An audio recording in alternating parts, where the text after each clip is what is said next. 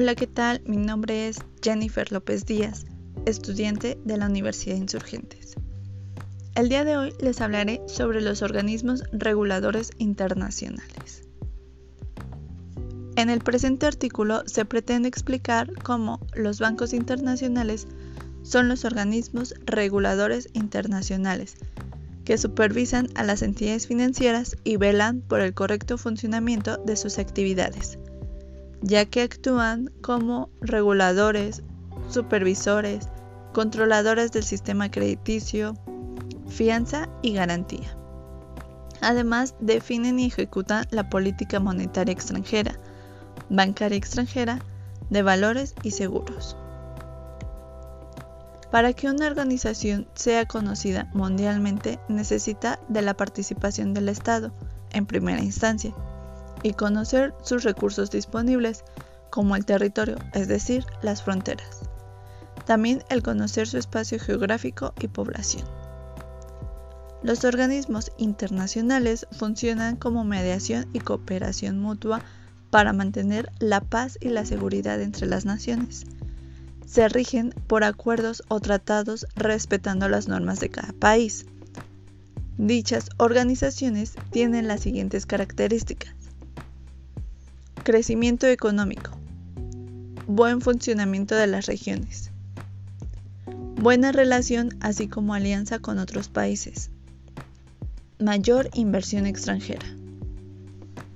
Su importancia radica en atraer a las empresas y retener capital financiero en los mercados, haciéndolas más atractivas y generando grandes beneficios mediante las oportunidades administrativas. Mejora los gobiernos, reduce riesgos de mayor acceso de capitales y ayuda a la implementación de los recursos que fortalecen los conocimientos gubernamentales. Algunas organizaciones internacionales son el Alto Comisionado de las Naciones Unidas para los Refugiados. Esta destaca por ser una organización que fomentó la paz después de la Segunda Guerra Mundial. Para la Organización Internacional para las Migraciones, ayuda a la gestión del control ante la migración. El Fondo Monetario Internacional establece un marco de cooperación económica internacional. El Banco Mundial está compuesto por 187 países y sirve para reducir la pobreza, aumentar la prosperidad compartida y promover el desarrollo sostenible. La Organización de las Naciones Unidas fomenta la paz mundial y la seguridad internacional el Banco de Pagos Internacionales, la Federación Internacional de Bolsa de Valores.